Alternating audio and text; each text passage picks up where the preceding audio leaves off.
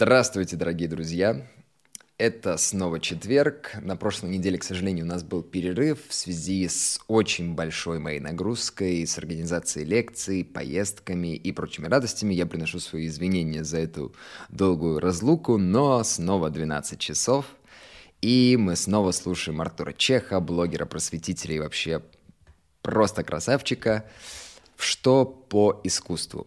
И на самом-то деле, друзья, мы с вами уже несколько раз слушали, внимали, вникали в то, что называется неоплатоническая философия в искусстве Возрождения. И эта тема далеко, как бы так сказать, не столь исчерпаема, как хотелось бы, да.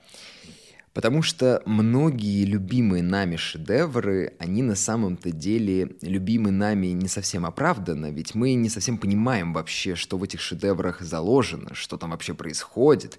И очень часто то, что мы привыкли о них думать, да, оказывается достаточно примитивным, э, очень часто неправильным совершенно способом их восприятия. И хотя на, на темы этих шедевров и на их расшифровке, можно сказать, написано просто ну, тонны вообще материала, всяких разных интерпретаций уже даны самыми великими искусствоведами, культурологами, мистиками даже истории.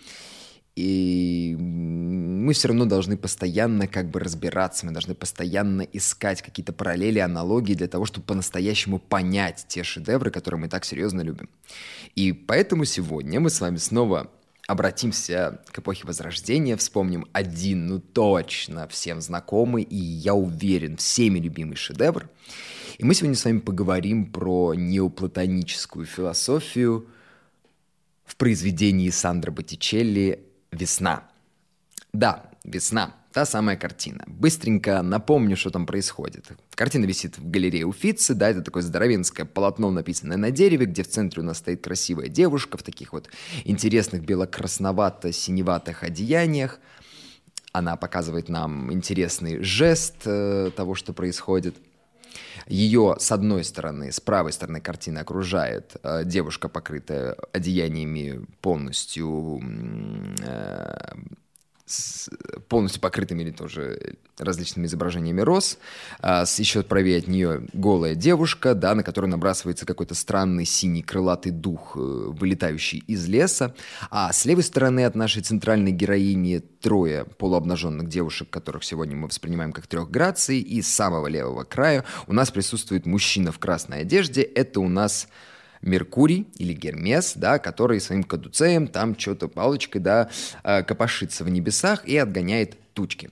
Еще не нужно забывать, что на центральной фигурой летает маленький ангелочек слепой, да, с крылышками белыми, тоже голенький. Это, конечно же, мы его всегда воспринимаем как амурчика, и, скорее всего, это амурчик и есть. Мы сегодня о нем совсем немного поговорим, потому что это, пожалуй, самый понятный из всех персонажей. И вот мы с вами вспомнили наполнение картины, мы вспомнили, что там происходит, и давайте зайдем к трактовке этой картины издалека. Во-первых, кто такой Боттичелли, на кого он работал, и что он вообще делал, да? Мы знаем, что Сандро Боттичелли – это художник, который прославился именно в рамках искусства 15 века, то есть самое начало Возрождения. Он жил с 1445 по 1510 год, и последние годы жизни он творил очень мало. Если творил, то он вообще не занимался возрожденческой живописью, скорее ушел обратно в глубину Средневековья и писал такие очень упрощенные религиозные картины. Но вот тот момент в районе 1480, 1482, 1478 года, да, все-таки картины картина еще не совсем точно э, датирована, он творит именно вот такие мощные, аллегоричные мифологические картины. И нам известно, что как раз-таки в это время он уже окончательно закончил быть, так сказать, учеником. Боттичелли известен как вечный студент. Он очень много, долго учился в разных мастерских. Он очень много как бы занимался именно таким мелким ремесленным трудом. Именно так зарабатывал для себя популярность. А в тот момент, в районе вот этих лет, он работает на семейства Медичи, да, главных представителей Флоренции, тех самых, кто держит власть, тех самых, кто, в принципе, руководит всей культурой и развивает, так сказать, все эстетические нормы и идеалы. И мы должны понимать, что человек, который работает на Медичи, конечно же, связан с тем кружком, да, с той неоплатонической академией, которая была учреждена еще Козимо Старым Медичи, да, и активно поддерживалась Лоренцо Великолепным э, чем современником, собственно, и был Боттичелли. И, конечно же, Боттичелли, который работает на Медичи, ну никак, никак не может вообще быть не связан с тем, что делает Медичи. И вообще, если мы читаем знаменитого Джорджа Вазари, он написал такую потрясающую книгу, как «Жизнеописание итальянских великих живописцев», там он упоминает о том, что Боттичелли считается таким художником размышляющим. Да? Многие считали его, например, лентяем и не желающим выполнять свой ремесленный долг, да, потому что он очень много корпит, э, корпел над разными книгами, да, изучал в том числе числе философию и такое античное знание. А с другой стороны, его считали художником очень осмысленным, очень мудрым, да, очень правильным, потому что он подготавливается к тому, чтобы создать свой новый шедевр, да, и все его всячески, многие всячески за это его воспевали.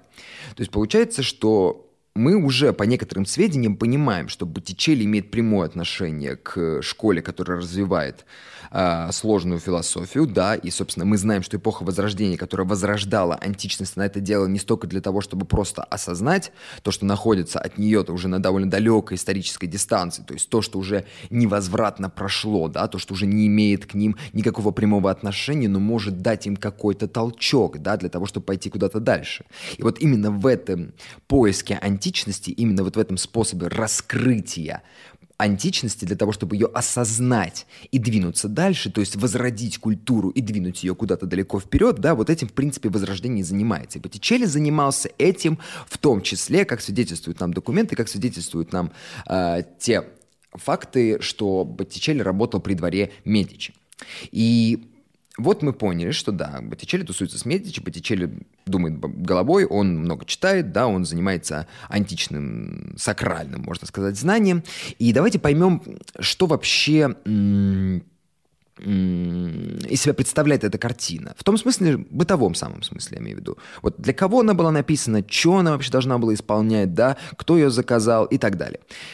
Когда мы говорим «семейство Медичи», мы должны понимать, что это не только круг Лоренцо Великолепного, да, потому что есть еще и вторая ветка семейства Медичи, а, младшие Медичи, да, так, как, так, как бы так сказать, кузены Медичи, да, и самый знаменитый представитель вот этого второго семейства Медичи, который после смерти Лоренца Великолепного и после изгнания его сыновей из Флоренции во время правления Савонарола, да, и их очень неприятных поступков, как руководителей города, э, бедная вторая ветка Медичи для того, чтобы избежать тоже изгнания и разрушения всего имущества, они переименовали себя в семейство Папалана, э, такое народное семейство, и вот этот Лоренцо ди Пьер Франческо Медичи, кузен Лоренцо Великолепного, скорее всего, именно он является заказчиком этого произведения. Правда, он был на тот момент достаточно молодым, да, нам известно, что ему было э, чуть меньше 18 лет.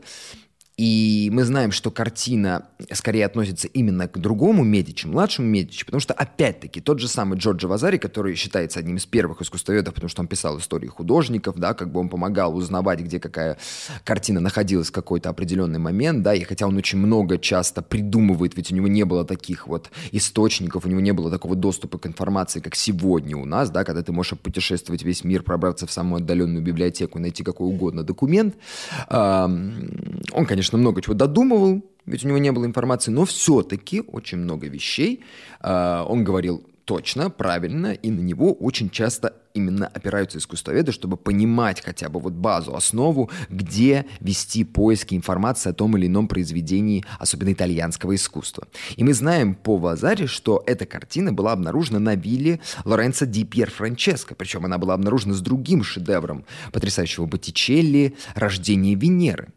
И когда мы вспоминаем что могло быть э, с этой картиной, где она могла находиться, да, ученые склоняются к тому, что картина «Весна», «Примавера», хотя это не то название, которое дал Боттичелли, мы понятия не имеем, какое по-настоящему название было дано этой замечательной картине, потому что и вообще куча всяких разных э, названий сквозь историю, как, и много, как у многих других шедевров проходит. Эм, самая такая вероятная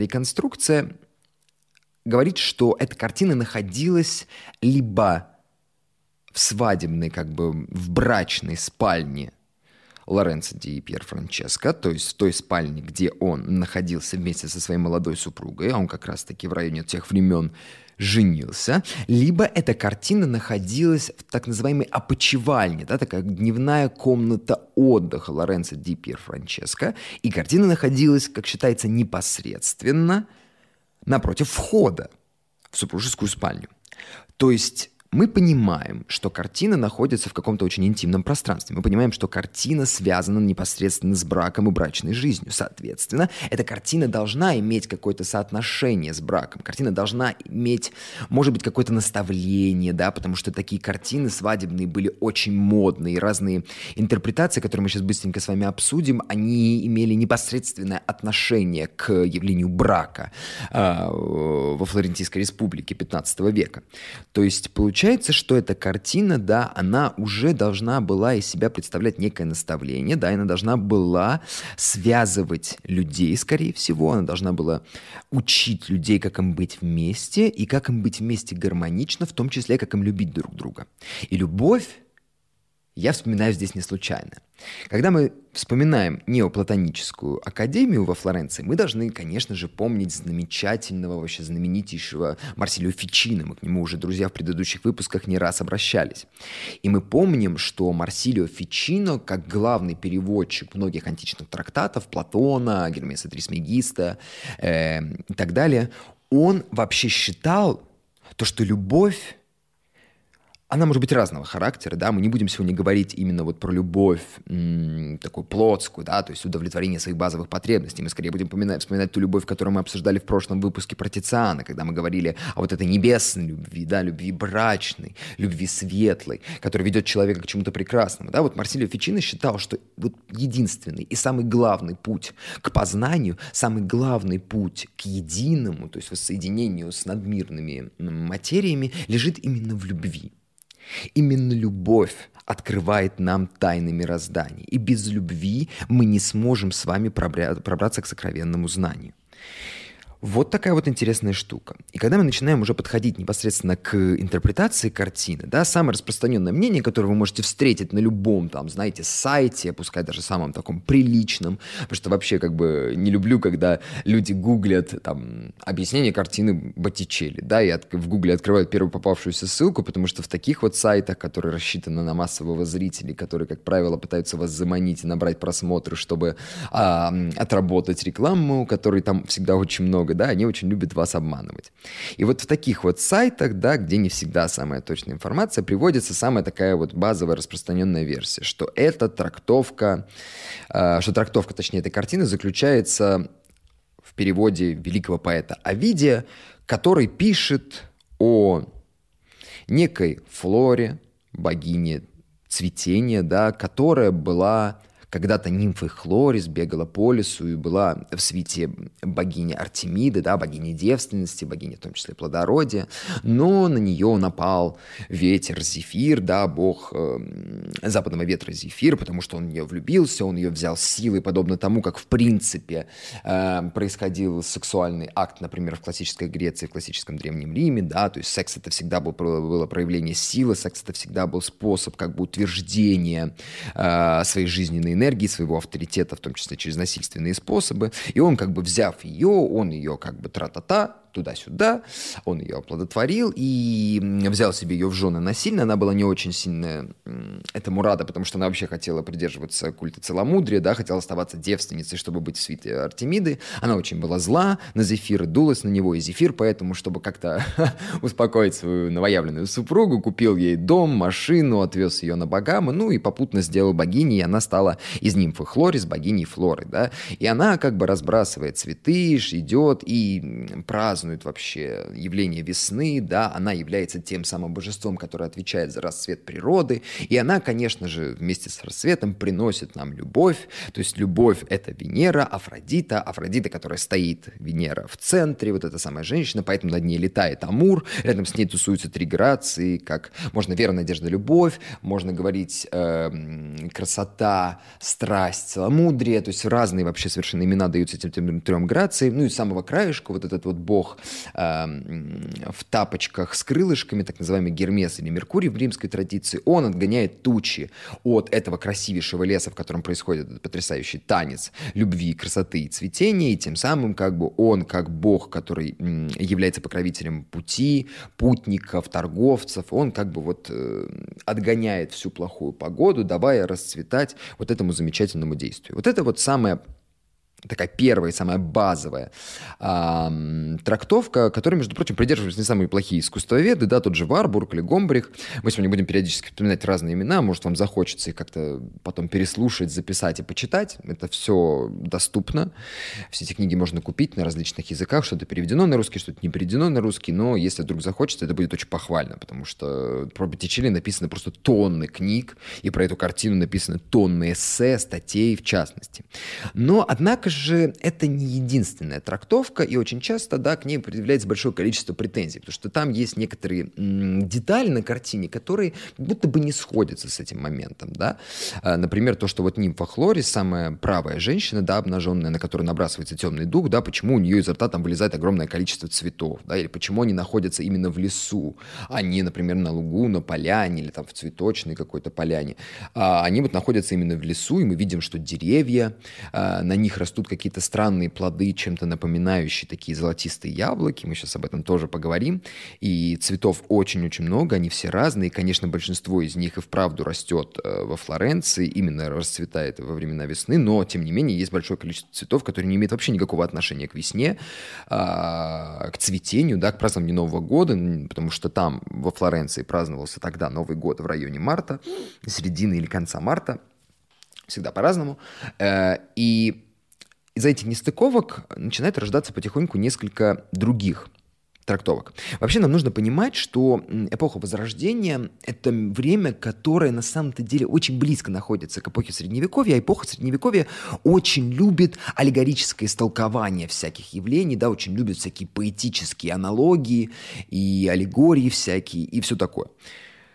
Потому что м- люди еще на самом-то деле с древних времен, еще начиная с того же самого Платона, если мы вспомним его знаменитый диалог государства и вспомним некоторые мифы, которые там он представляет, например, миф о человеке, который сидит в пещере, наблюдает мир не потому, как все а, выглядит на самом деле, да, он боится выйти из пещеры, наблюдает, например, мир, э, мир по м- теням от огня на стенах, да, и тем самым как бы он видит скорее образы, нежели реальность, да, вот эта вот мифологическая трактовка реальности – для того, чтобы передать в нем сакральное знание из каких-то запредельных материй, которые не поддаются объяснению нашим примитивным, э, нашим примитивным мышлением, нашим примитивным языком, который выдуман именно в рамках нашей э, примитивной реальности, да, э, это была очень популярная распространенная штука, и к подобному способу истолкования различных аллегорий, да, с целью познания, с целью раскрытия какой-то спрятанной истины, которая по определению всегда спрятана, не дается нам просто так, да, так люди жили жили на протяжении тысячелетий.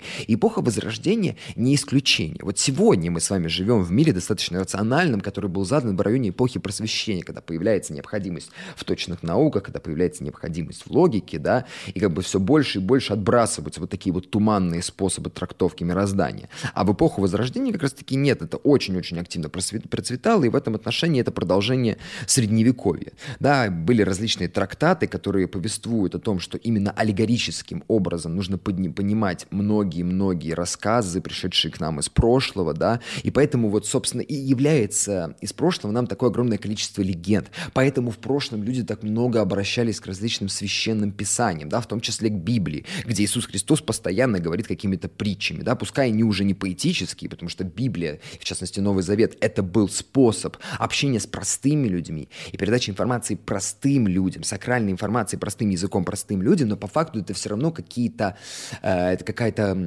аллегория, да, какая-то поэма, не знаю, то есть это какая-то притча, которая содержит в себе вот в таком вот странном завуалированном тексте истинное знание. И вот к этому истинному знанию постоянно люди обращаются, в том числе через мифы, которые были максимально популярны. И поэтому э, такое большое количество мифологии. Не потому что это просто прикольно было, так все делали в античности, нам просто нужно подражать тому, как они это делали. Нет, люди тоже осознали, что при изображении мифов люди не просто изображали какие-то офигенные остросюжетные истории, да, такие боевики, э, на которые просто приятно смотреть, о которых приятно думать, ведь у них не было ни телевизора, ни тиктока, и им нужно было как-то себя развлекать. Нет, это, это тоже, это тоже. Ни в коем случае не будем думать, что э, необходимость придумывать мифы была в том числе от скуки и незнания, что, собственно говоря, с собой делать. Но на самом-то деле к мифам обращаются, потому что в них ищут таинственное какое-то прикольное знание, которое сокрыто, которое обязательно нужно раскалывать как орешек. И вот мы пришли к этим мифологическим сюжетам. И хочется спросить, откуда вообще Боттичелли их брал? Откуда вообще люди их брали? Да? Знали ли вообще эту мифологию? Откуда она вот в таком большом количестве приходит э, в европейское, западноевропейское общество, э, потому что многим людям кажется, да, что Средневековье — это время инквизиции, обязательно всех сжигали, если вы не верите в одного бога и занимаетесь вот такой вот вообще совершенно нелогичной чепухой, я вам должен сказать, что это тотальный стереотип.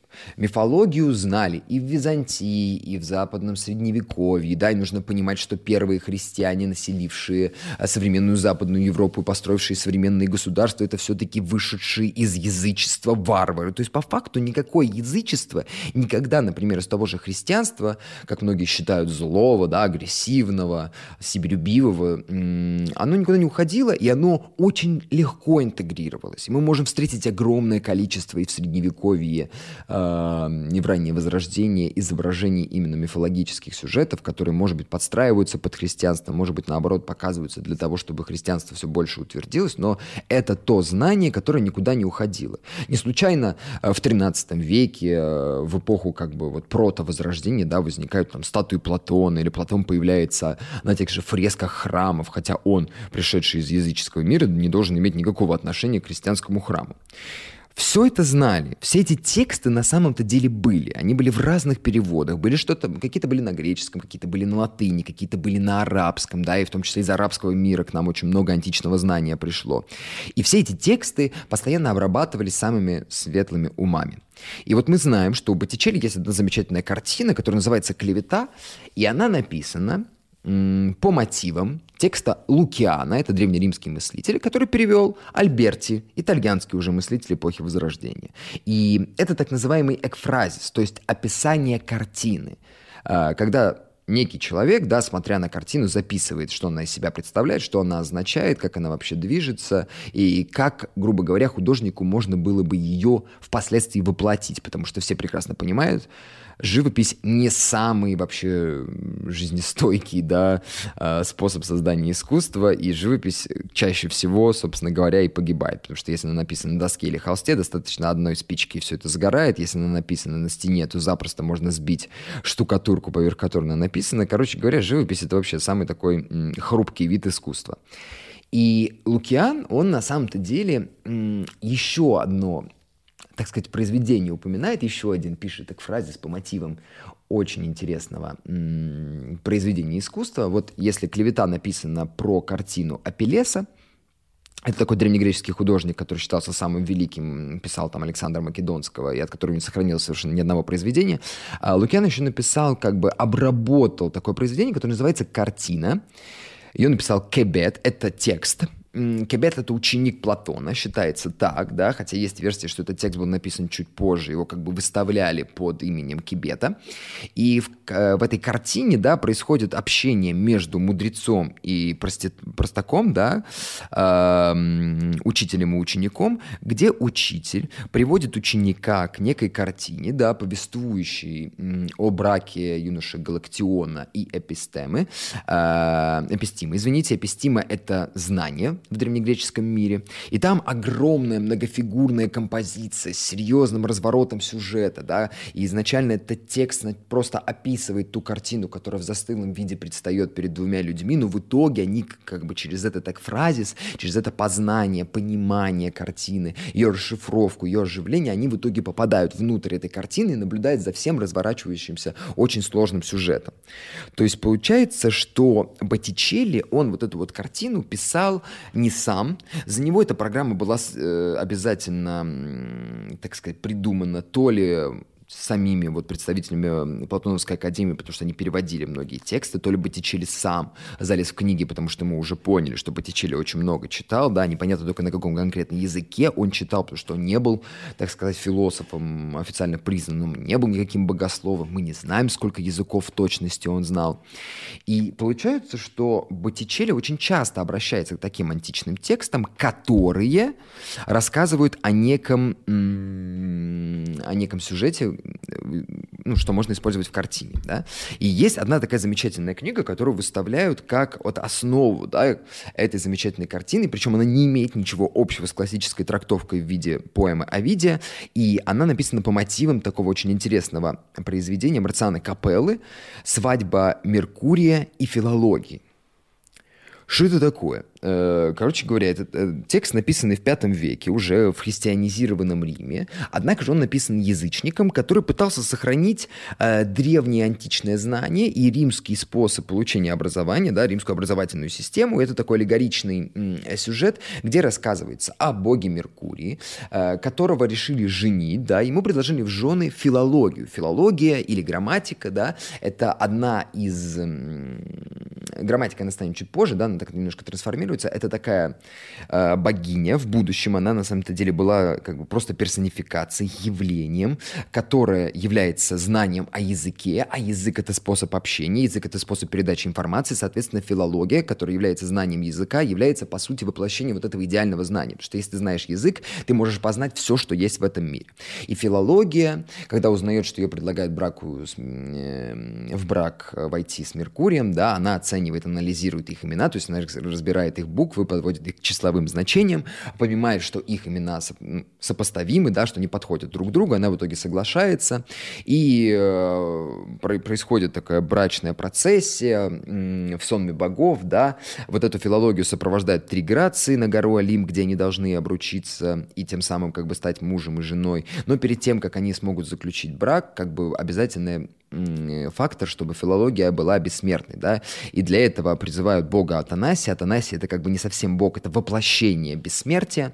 Он приходит к филологии для того, чтобы ее сделать бессмертной, но видит, что филология на данный момент беременна, ну и, по крайней мере, ему так кажется, он видит у нее такой расп... э, вспухший живот, и на всех женских телах на картине Сандра Боттичелли «Весна» мы видим, что у всех женщин такой достаточно пухлый живот, э, вспухший, извините, живот, и о, э, Атанасия дает филологии некое яйцо для того, чтобы она его съела, и через рвоту избавилась от вот этой самой беременности, а беременность оказывается огромным количеством книг, которые остаются на земле, да, падая с Олимпа, то есть она из себя изрыгает все вот это накопленное, огромное античное знание, тем самым дарует его людям, да, потому что люди с помощью букв и текстов могут познать все вот эти потаенные высокие материи, и когда она избавляется от этого знания, она становится, грубо говоря, его более высоким воплощением, да, она становится как бы существующим над ним, а не вместе с ним, и в этом люди, трактовавшие этот текст в христианскую эпоху, в христианское средневековье, да, как бы они видели в этом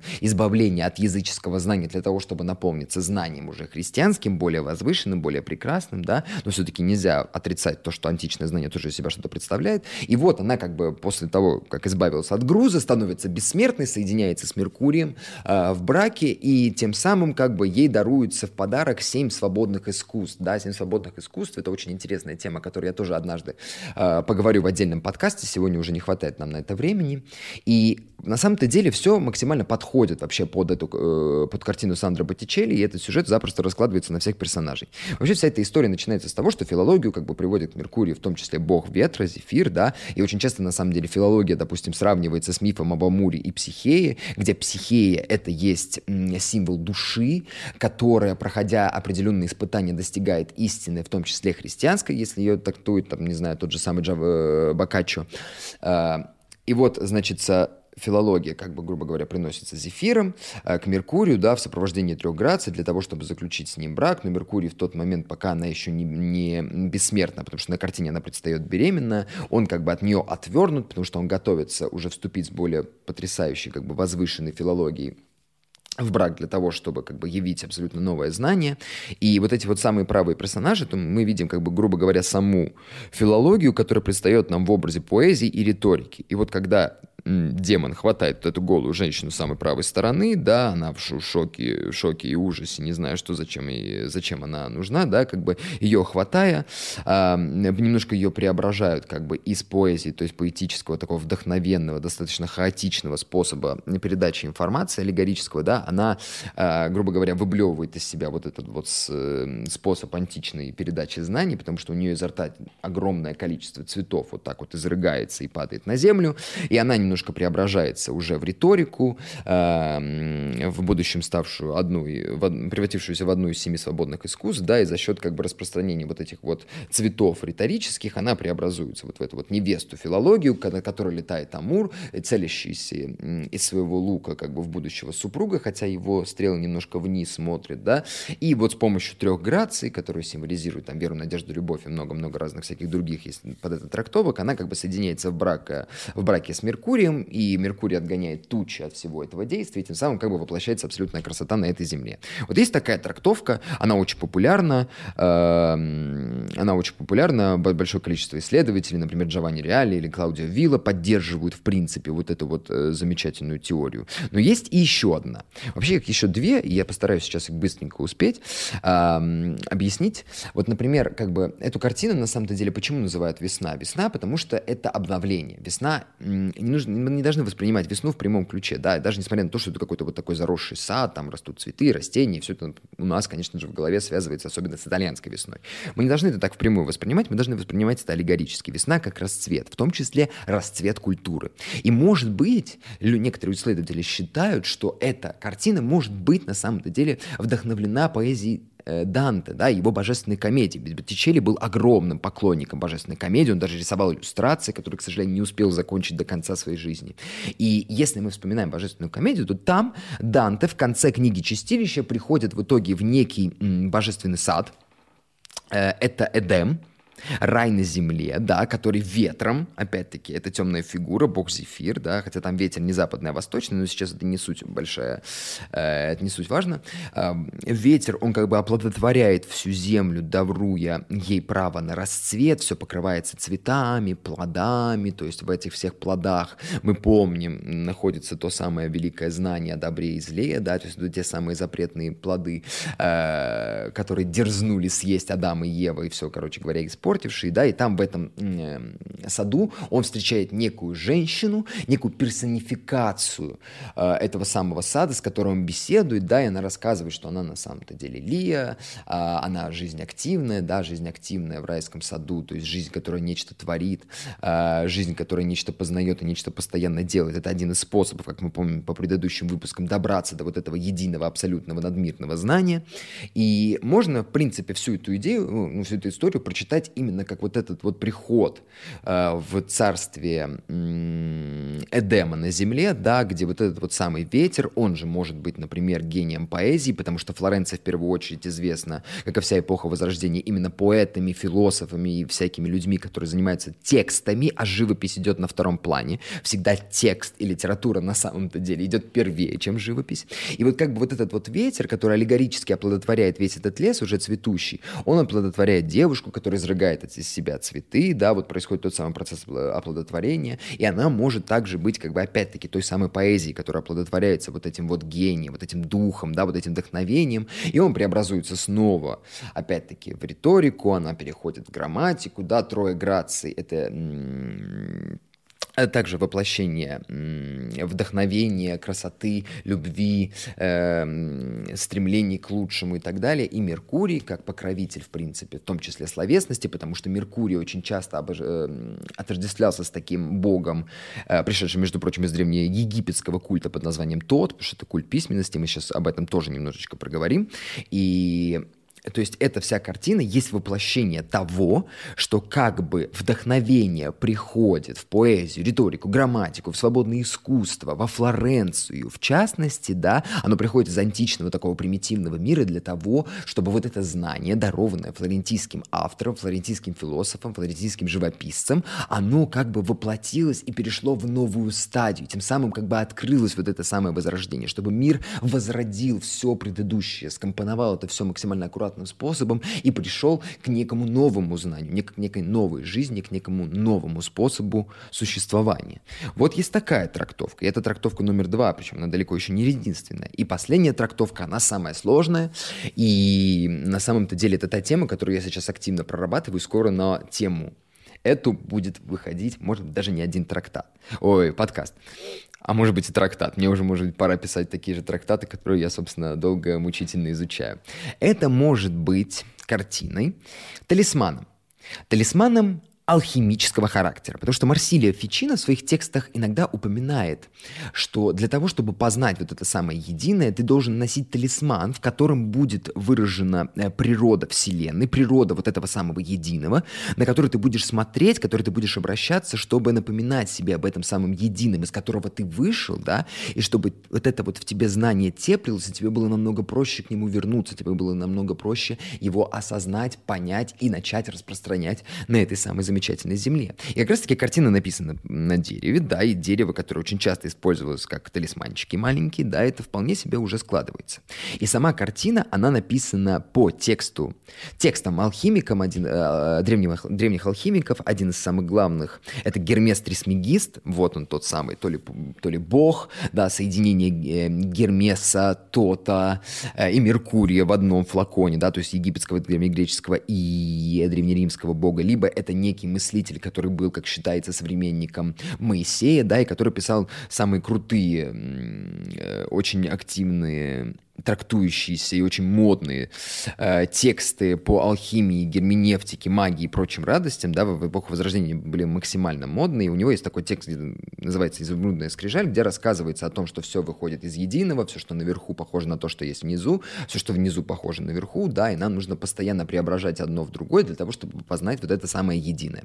И вот здесь изображен как бы процесс, в принципе, вот алхимической трансмутации, да, здесь есть три начала, три цвета, черное, белое, красное. Черное — это материя Земли, это сатурнический мир, да, мир, в котором живем мы, мир по определению греховный, тяжелый, э, страдающий, потому что вот именно здесь, в нашем вот примитивном мире, мы вспоминаем Микеланджело, да, мы находимся как в оковах своего тела, мы находимся в тюрьме, да, и мы вынуждены потворствовать своим постоянным потребностям, грехам и так далее. И вот этот вот самый сатурнический мир, да, который на самом-то деле в том числе исходит из этого единого, он спускается в виде черного демона, хватает женщину, соединение происходит мужского и женского начала, черного и белого металла, свинца и, например, серебра или ртути, и они, соединившись между собой, происходит трансмутация и происходит процесс очищения этих двух металлов для того, чтобы прийти к самому драгоценному, сияющему металлу, отражающему свет вот этих вот самых надлунных, э, наднебесных материй. Да, они должны прийти к золоту, а золото у нас будет с самого края картины, вот этот вот самый мужик красный, мы сейчас к нему придем.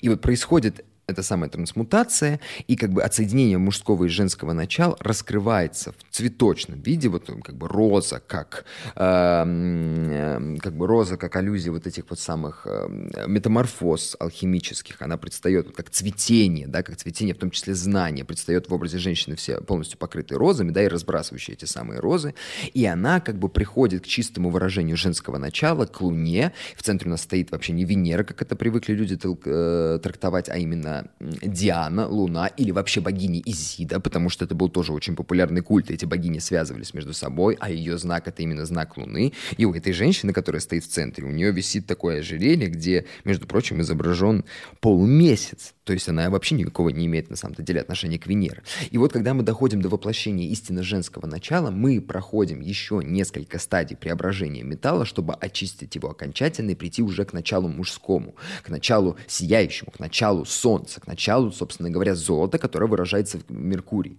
И Меркурий в данном, э, данном ключе, когда мы прошли все три этапа, грубо говоря, материи, когда мы пришли от, э, от грубого сатурнического к очищенному серебряному, серебряному, лунному, женскому и добрались до самого высокого золотого, но высокого именно в рамках нашего мира, да. Золото — это то сияние, которое ты способен воспринимать от того вот единого, э, над небесного, над вселенского, да, бесконечного. Но именно в рамках того, как ты живешь именно здесь, да, ты проходишь определенные стадии, чтобы добиться просветления, и поэтому вот это вот самое воплощение золота, воплощение света, воплощение красоты, чистоты, да, он и стремится поэтому своей рукой рукой именно в небеса и пытается раздвинуть вот эти вот самые тучи, потому что он достиг окончательной последней стадии алхимического процесса, и тем самым он как бы уже готовится к тому, чтобы снова взлететь и обратиться, сам, ну, как бы соединиться с этим самым вселенским знанием, с этим самым единым, и недаром ему, собственно, и даны вот эти замечательные ботиночки, которые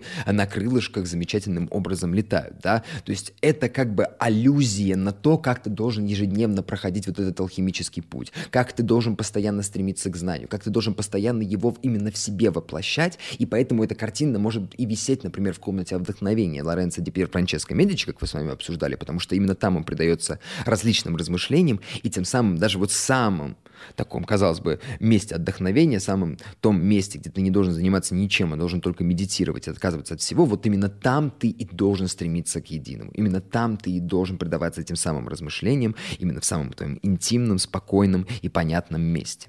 Вот такие вот три трактовки, которые на самом-то деле, я вот сейчас все это проговорил, понял, что 40 минут пролетели просто как будто вообще их не было, да, и, может быть, даже эм, э, через пару недель мы вернемся к этой работе и уже чуть более подробно проработаем каждую из этих интерпретаций, но сегодня, друзья, мы, к сожалению, должны с вами закончить. Э, мы будем возвращаться к Боттичелли, к эпохе Возрождения еще не раз, и это супер-пупер интересная тема, которую можно переоткрывать заново и заново на протяжении десятилетий. А пока что я надеюсь, что я не слишком сильно забил вам голову. Желаю вам всех этапов алхимической трансмутации. Желаю вам приближения к свету и к этому единому. Желаю, чтобы вы были просветлены, добры, радостны и счастливы в этой замечательной жизни. Ну а на этой неделе мы с вами попрощаемся. Услышимся уже в следующий четверг. До свидания.